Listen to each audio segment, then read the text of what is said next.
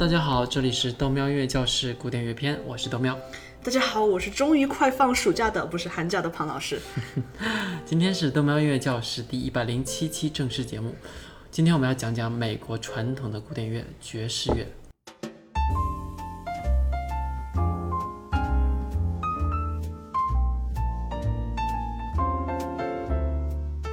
上一期我们说到了兹维里奇会借鉴巴洛克还有古典主义时期的东西来丰富他的现代音乐。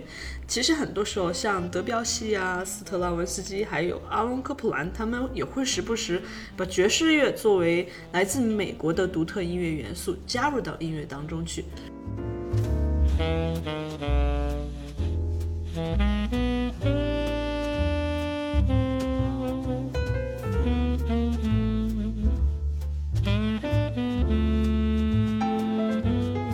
爵士乐，那正如我们背景音乐播放的一样啊，是一种富有活力而且非常动感的音乐，可以在小型的乐团或者大型的乐队里演奏。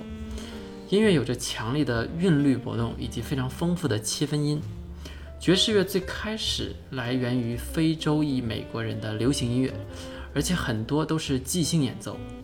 今正如今天很多流行音乐一样啊，很多时候音乐家们都是通过在酒吧或者咖啡馆聆听别人的演奏，从而学会的爵士乐，而不是像欧洲西方古典音乐那样通过写下来的音符一代一代传下来的。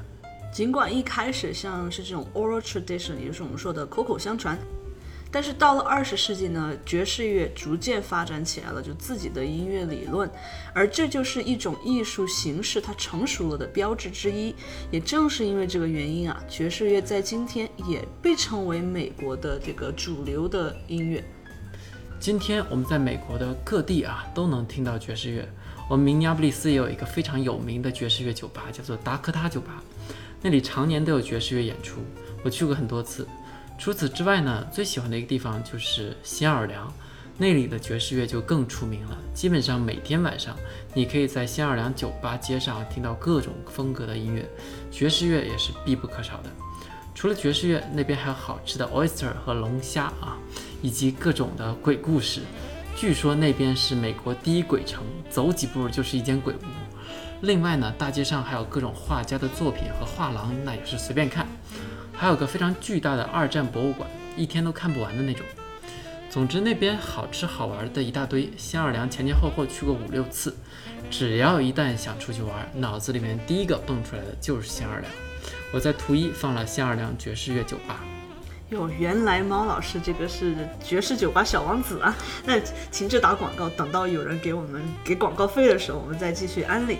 我们还需要继续讲音乐呢。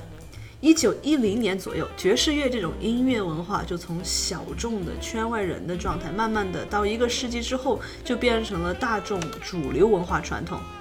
今天呢，人们普遍认为爵士乐的根呐是来源于非洲撒哈拉地区的民谣和演奏。这些传统的东西随着奴隶贸易从非洲来到了美国，在二十世纪初的时候，这些奴隶的后代们开始表达自己的感情。出现了一种哀怨、悲伤的演奏风格，被称为 blues，也就是蓝调音乐。我们现在的背景音乐就是 blues。如果你能听懂它的歌词呢，一般讲的都是一些什么人生苦难啊、生老病死啊、爱别离、怨憎会、求不得等等等等。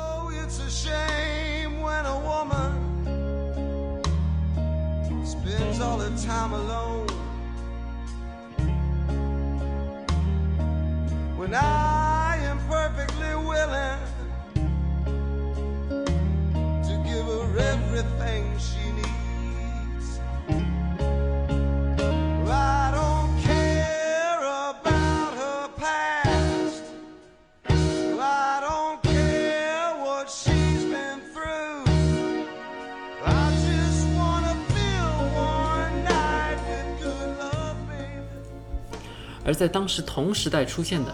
也出现在了一部叫做《海上钢琴师》的电影里的一种钢琴演奏类型，叫做拉格 time ragtime，也是一种清分音十分多的钢琴演奏方式。你可以在我们的背景音乐中听到。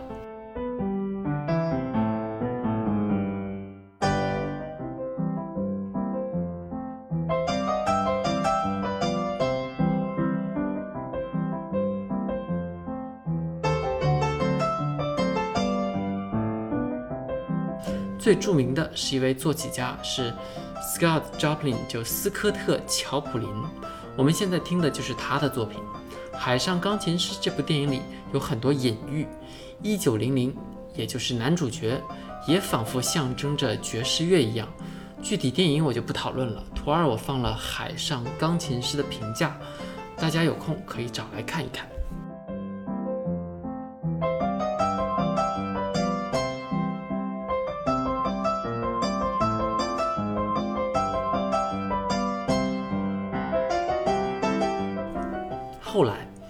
个爵士乐队是非洲裔美国人在新奥尔良建立的，也是在那里产生了新奥尔良的爵士乐，也叫做 Dixieland Jazz。我在新奥尔良听到的也都是这种类型的爵士乐。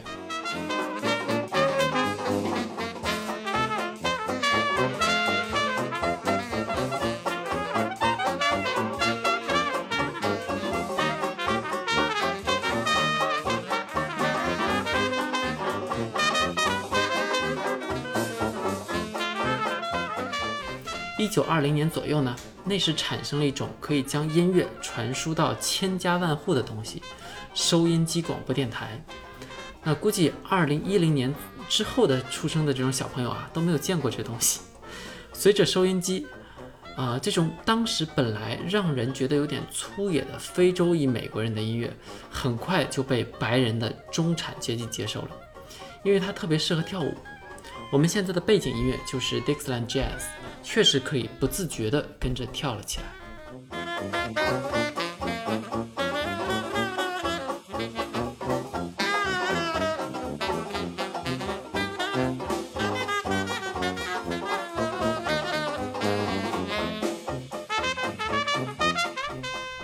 而在一九二零年左右呢，爵士乐席卷全国，那个时代也被称为爵士乐的时代。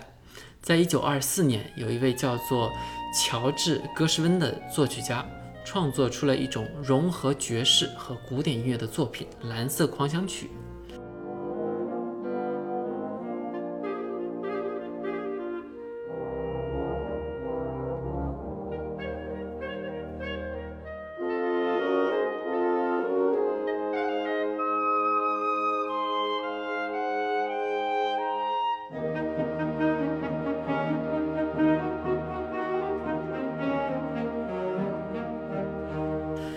这部作品也收录在了迪士尼的《幻想曲》里面，大家听起来都应该非常熟悉了。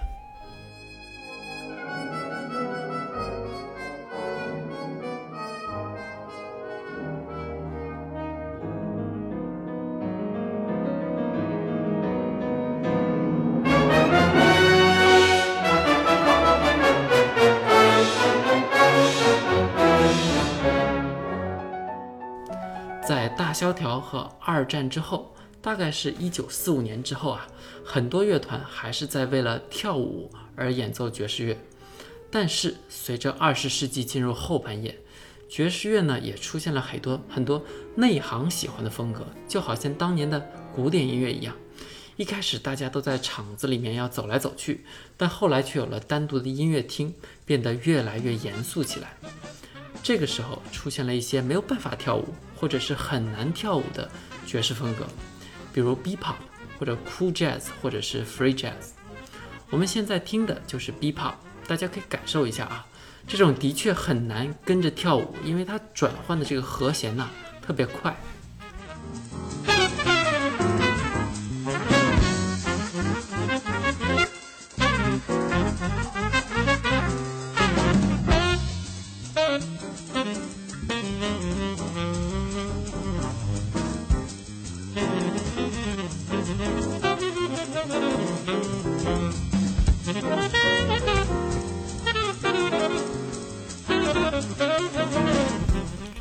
另一种 free jazz，我们也可以听一下。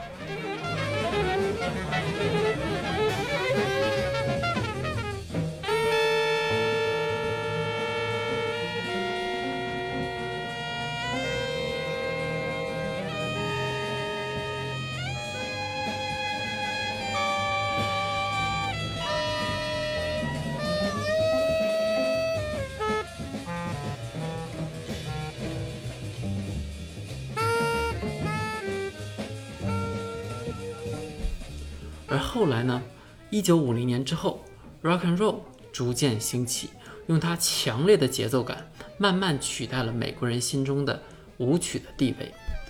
其实确切的说呢，爵士乐它并不是一种音乐风格，而是多元的。我们从一开始听到像 ragtime、free jazz。而爵士核心的东西，我们其实可以在像嗯这些 legend 里面，比如说 Miles Davis cool jazz 当中听到。所谓的 cool jazz，那就对应了 hot，那是我们听到那种音很高、很硬核的那种早期的 bebop 爵士乐。作为对比呢，这个 cool jazz 的重点就可能会在抒情上面。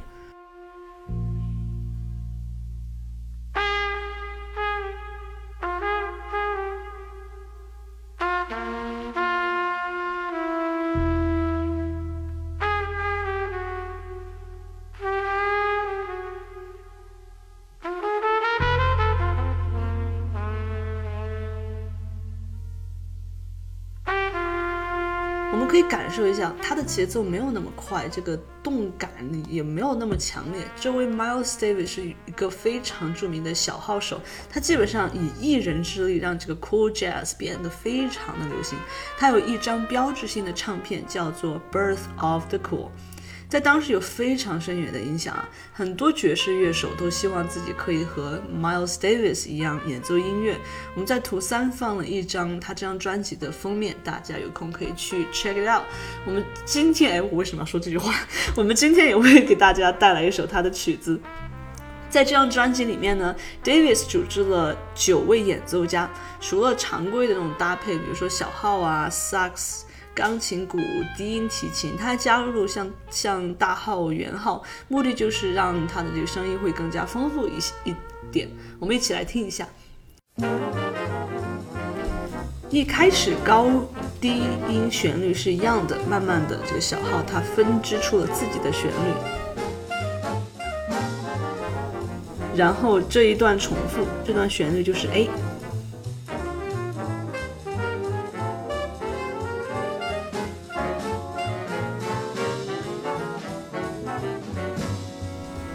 这里是 B，然后 Sax 逐渐由带音乐回到 A，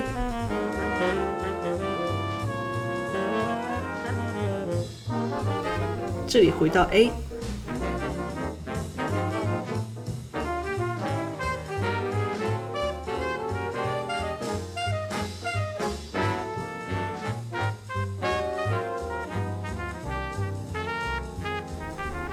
这里是 Miles Davis 的小号 solo。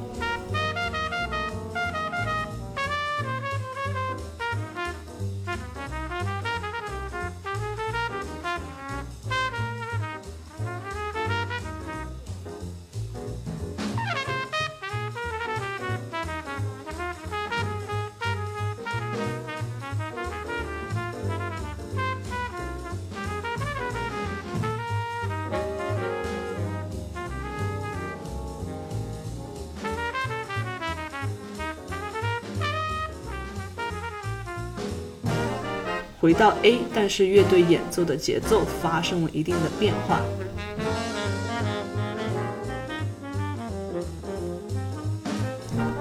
A 重复，接着是萨克斯风的一段 solo。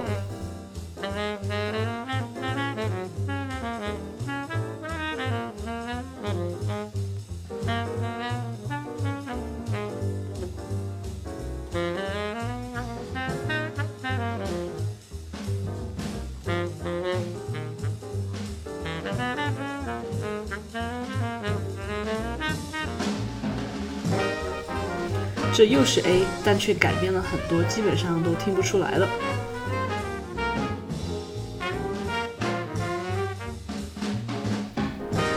然后重复这段旋律，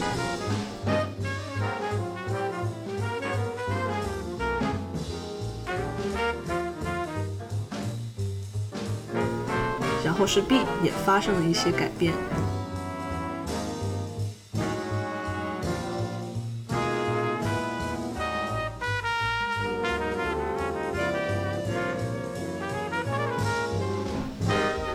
回到已经改变的 A，开始结尾 coda。